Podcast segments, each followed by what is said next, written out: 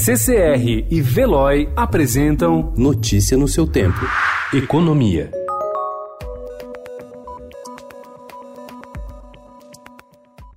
Apesar dos números positivos do emprego registrados nesse final de ano, o mercado de trabalho ainda está longe de recuperar as vagas com carteira perdidas durante a crise econômica. E mesmo um crescimento mais forte da economia em 2020 pode ser insuficiente para a recriação de todos esses empregos, segundo especialistas. De acordo com dados do CAGED do Ministério da Economia, um total de 2,873 milhões de vagas foram perdidas entre 2015 e 2017. Com a lenta retomada da atividade nos últimos anos, foram reabertos 1,494 milhão de postos de trabalho em 2018 e 2019 até novembro. Ou seja, só metade dos empregos formais perdidos na crise foi recuperada.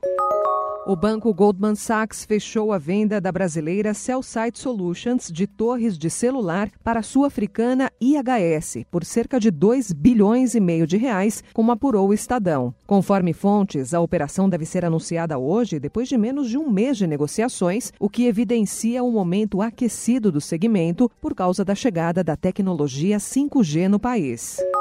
Pela primeira vez em 2019, a procura por investimentos em ações superou a pesquisa por ativos de renda fixa na plataforma de busca e comparação de investimentos IUP, que apresenta diferentes opções para a possível composição de uma carteira. A renda fixa, tirando os títulos do Tesouro, representou cerca de 16% das pesquisas feitas no site até 10 de dezembro, enquanto as ações somaram aproximadamente 18% do total. A diferença pode parecer pequena, mas no decorrer do ano houve uma uma mudança significativa no cenário de procura na plataforma. Em janeiro, a renda fixa ficava com uma fatia de 30% nas buscas e as ações com apenas 8%. Notícia no seu tempo. Oferecimento de Veloy e CCR.